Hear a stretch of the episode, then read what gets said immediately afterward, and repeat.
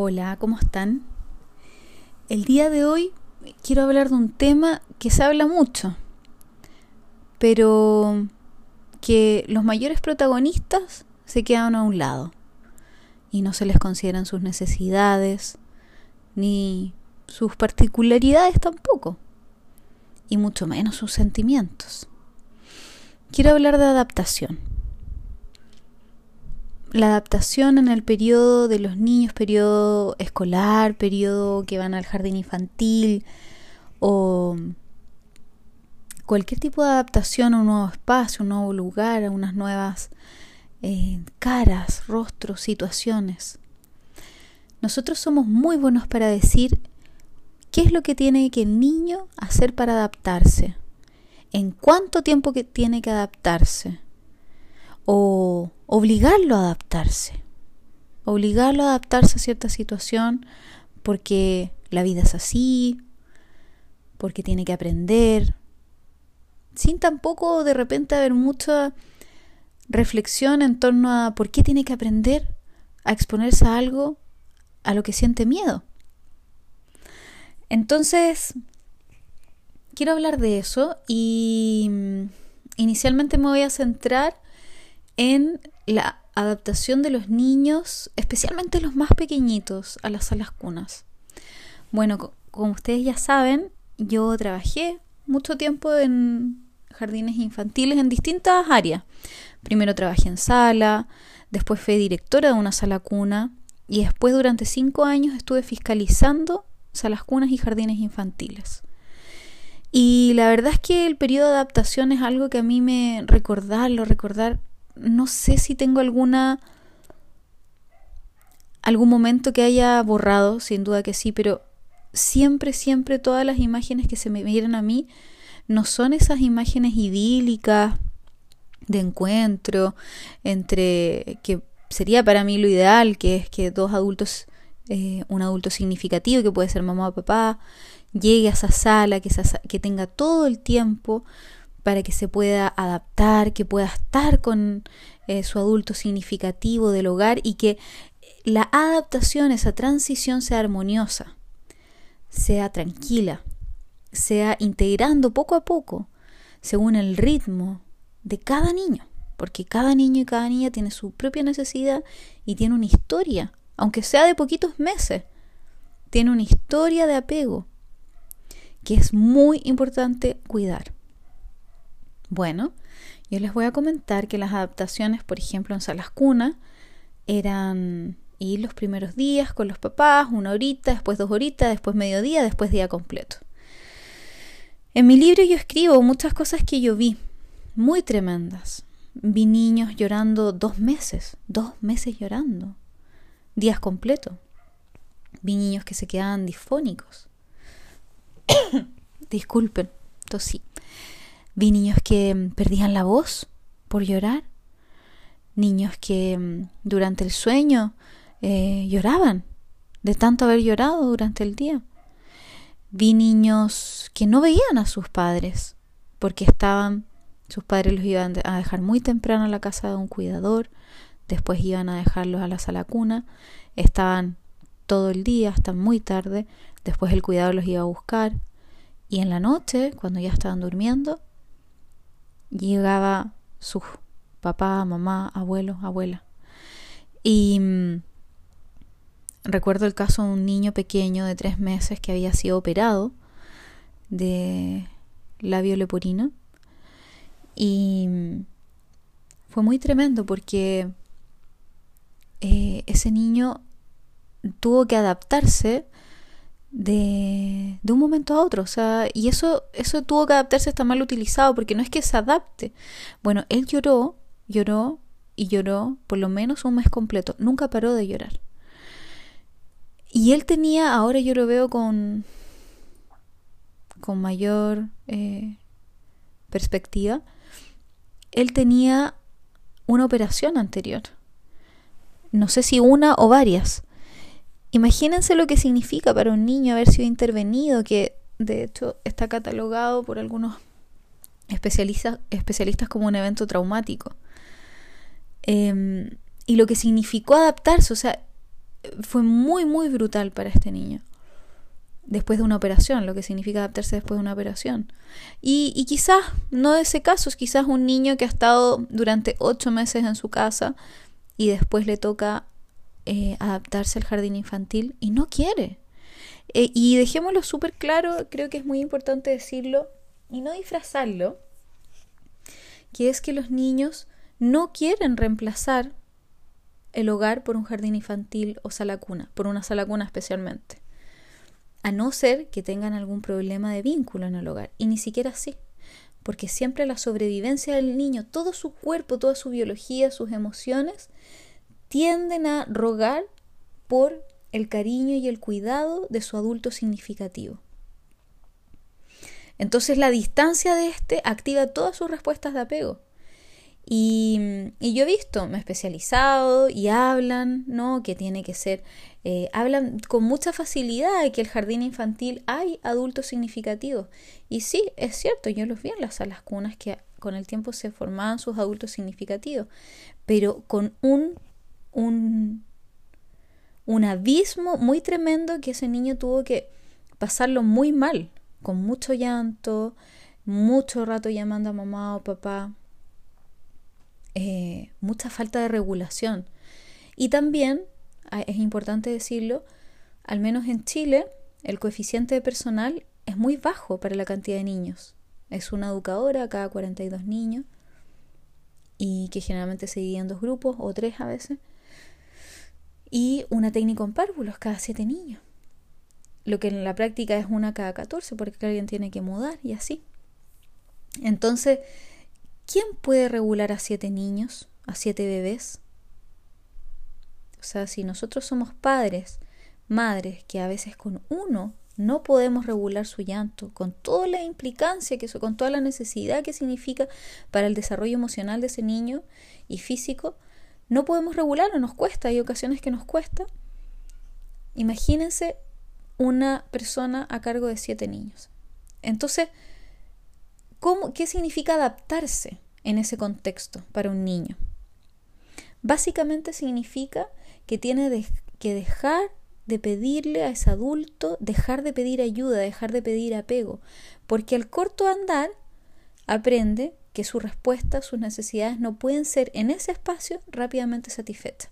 Entonces, en ese contexto ustedes se van a dar cuenta, y esto es algo que yo vi mucho, que es que cuando llega mamá o papá a esa sala cuna, el niño que hace o la niña que hace, lo ve y llora.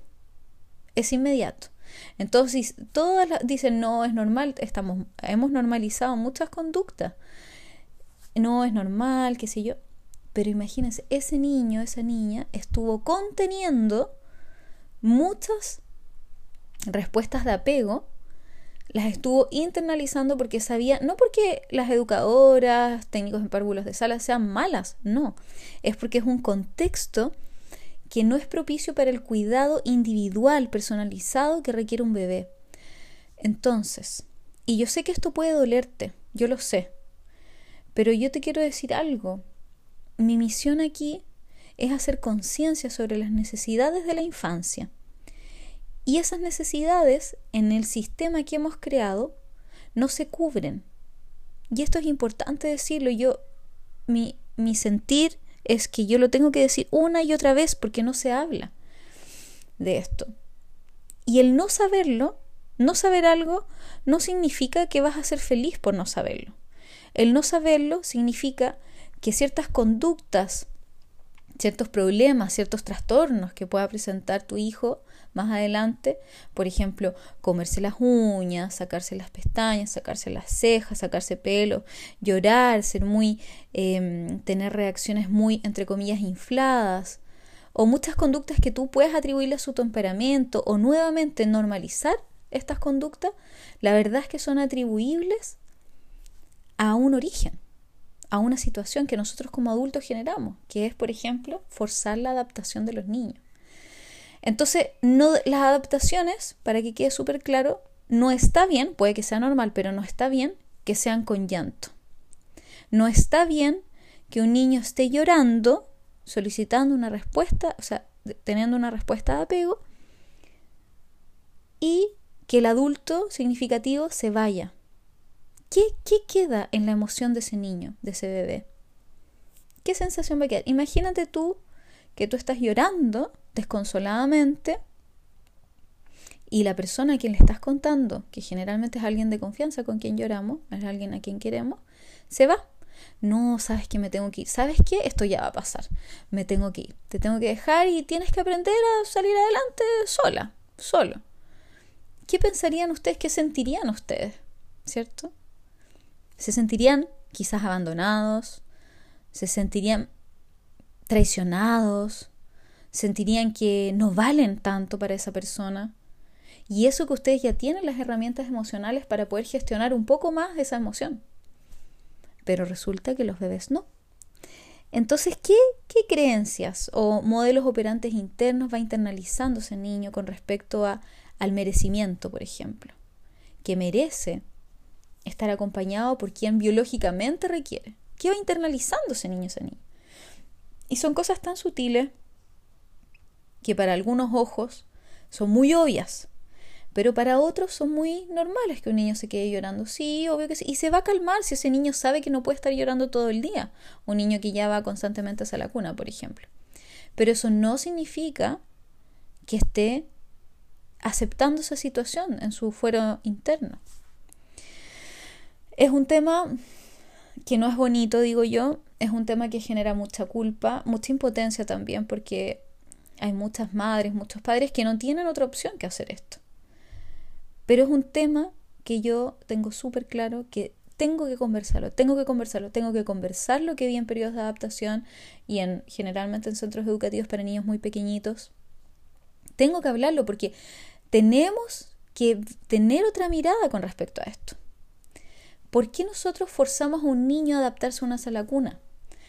Mucho tiene que ver con que los padres tienen que trabajar y otro tanto tiene que ver también con un discurso pedagógico en el que se señala que ese niño, esa niña, va a aprender a una sala cuna. Pero realmente va a aprender más en una sala cuna. Y ahí también hay una creencia en el que no se cree en cuán nutritivas son las familias para un niño y una niña. No se. Ahí también hay una visión como empobrecida del ambiente familiar siendo que en un ambiente familiar en el que hay conciencia, hay cariño, hay amor, hay afecto, puedes nutrir a tu hijo de muchas maneras. Va a aprender muchísimo más si tú estás cocinando con él que si estás solo en una sala con un material que muchas veces se repite eh, y con una persona que tiene que dividirse con siete niños o más. Entonces, ¿Qué es lo que tiene realmente que aprender un niño a esa edad en una sala cuna? ¿Qué, ¿Qué crees tú que tiene que aprender un niño? Yo te puedo decir inicialmente lo más importante, lo que tiene que aprender, que tiene que tener ese niño, más que aprender, es, que es la base inclusive del aprendizaje, es, tiene que tener ese niño afecto incondicional, un amor incondicional, presencia de sus adultos significativos, de mamá, de papá, de su abuelo, de su abuela. Como imagínense ustedes que la sobrevivencia de los bebés dependía de sus respuestas de apego. Entonces eso quiere decir que hay todo un mecanismo genético que tiene que ver con el desarrollo de los niños relacionados con que estén o no con mamá y papá. Eso no ha cambiado en el siglo XX, XXI. Esos genes no han cambiado. Eso, eso es muy primitivo, muy ancestral. Entonces, es importante que hablemos esto, lo dejemos en la palestra para que podamos conversarlo, que tú que estás escuchando esto también lo puedas conversar en casa y no relativizar el hecho de que los niños se van y se quedan en, en los niños pequeños se quedan llorando o, o que les cuesta adaptarse o, o que tiene que aprender. No, eso no hay que hacerlo. Los niños aprenden a generar autonomía en la medida en que son hay mayor presencia de un adulto significativo. Y ahí efectivamente genera autonomía. Necesita el mundo, necesita ser traducido por ese adulto significativo y digerido a través de él o de ella. Eso es importante que lo tengamos claro. Entonces, nosotros generalmente nuestra sociedad fuerza una adaptación creyendo muchas veces que es lo mejor, pero en el fondo estamos forzando a los niños a tener que desarrollarse en un ambiente sin las herramientas necesarias. Otro aspecto que también quería tocar, que es lo que muchos centros educativos hacen y lamentablemente muchos colegios. Yo eso lo he visto en muchos colegios porque los jardines infantiles, aún algunos, son lo que mm, inicialmente eh, se hicieron, que era ser como una extensión del hogar. Lamentablemente hay una escolarización muy temprana hoy en día, en donde los niños entran muy, muy temprano, a los tres años de vida, a un colegio, en el que tienen que, en el que hay muchas reglas, muy escolarizado en general, o sea, alta cantidad de contenido, eh, pocas, pocos adultos por, por niño, muchas exigencias que son, eh, que son necesarias como para pasar a, a, lo, a primero básico, por ejemplo. Muchos niños se les exige que ya estén leyendo en kinder, etcétera, etcétera. Y lamentablemente en estos periodos de adaptación yo he visto eh, que los colegios y muchos jardines infantiles de toda clase dejan a el niño o la niña con este nuevo adulto, lo pasan de la mano, el adulto sale de la sala, la educadora sale de sala, lo, lo recibe ahí con el padre, pero no dejan entrar a la sala. Y esto, yo quiero decirlo, es tremendamente dañino. Esto está contrario a toda, toda la investigación que se ha hecho sobre el apego. Esto no está bien. No hay que hacerlo con los niños. Cuando un establecimiento hace esto es porque ignora y negligentemente ignora lo que la salud mental de ese niño, de esa niña necesita. Y negligentemente ignora porque debiese saberlo, porque es un centro educativo que está con niños de primera infancia. Esta negligencia emocional, porque así es, genera que muchísimos niños lloren. Y quizás algunos no lloran, pero tienen una internalización de su emoción. Y eso es tremendo. Entonces nosotros tenemos una realidad en Chile en que hay muchos problemas de salud mental en niños menores de 6 años. Y tiene que ver con que nosotros los adultos no sabemos de infancia. Tenemos políticas públicas en las que no se consideran sus emociones en las que es más prioritario que los niños salgan de la familia, estén en un centro y que la familia salga a trabajar que cuidar ese vínculo, que ese vínculo es la base de la sociedad, ese vínculo amoroso, ese afecto incondicional que yo recibí en el momento de en el momento de mi vida que requería a alguien 24/7, es la base de la sociedad. Y si yo no lo recibo, ¿qué pasa con, esas, con esos niños, con esas niñas en el futuro? ¿Qué se va a crear? Hay investigaciones al respecto con respecto a los impactos, tener algún eh, problemas de salud mental en, cuando son pequeños, en la infancia. Entonces, esto que se está haciendo en los colegios es muy dañino. Y si tú me estás escuchando, por favor, conversalo con ese, en ese colegio que está sucediendo esto si tú conoces algún caso. Háblalo, eso no está bien. Y si alguien te dice que está bien porque tiene que propiciar la autonomía, esa persona ignora este tema y negligentemente lo ignora. Eso que se hace no debiese hacerlo, ni por pandemia, no debiese haber nada superior al bienestar emocional de ese niño. Si se necesita mayor, menor eh, cantidad de personas en sala, lo que se debiese hacer es tener periodos diferenciados de adaptación, no todos de una sola vez. Independiente que, por ejemplo, esa niña que está llorando, las profesoras saben, o los profesores saben que en un mes más positivamente no va a estar llorando. Pero ¿a qué costo? Y lo peor es que es un costo que esos mismos niñas y niñas no van a tener seguramente el registro, muchos de ellos, algunos otros sí, de lo que sintieron en ese momento. Entonces va a ser un fantasma invisible que los va a acompañar durante toda su vida, una sensación en nuevos espacios de inseguridad, una sensación de que no lo acogen. va a depender de, de cada niño, de cada niña, qué es lo que le va a generar esa situación.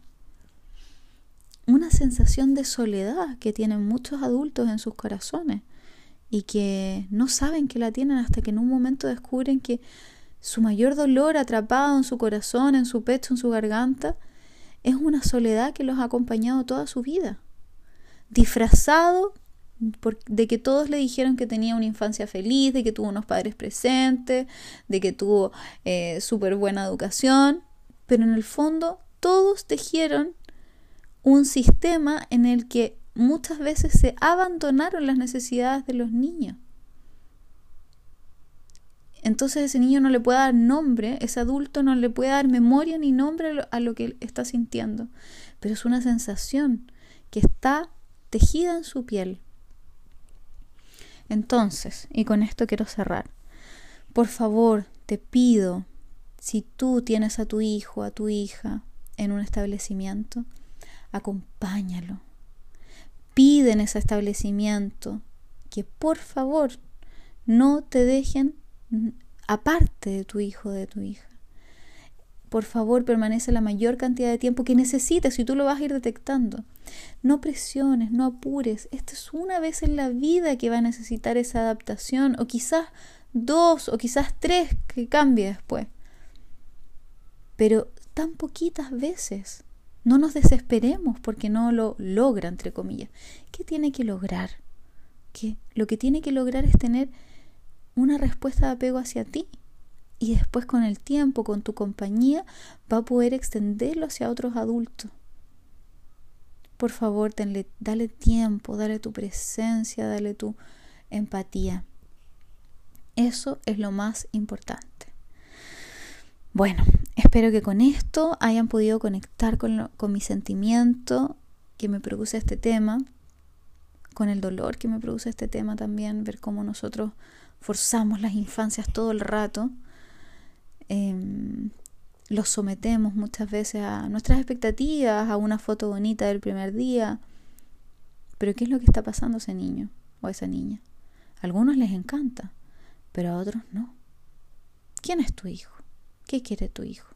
¿Qué necesita? ¿Qué lo hace feliz? ¿Qué necesita de ti? Hazte esas preguntas. Bueno, te invito a esta reflexión. Espero que lo puedan comentar en familia. Les mando un abrazo muy muy grande.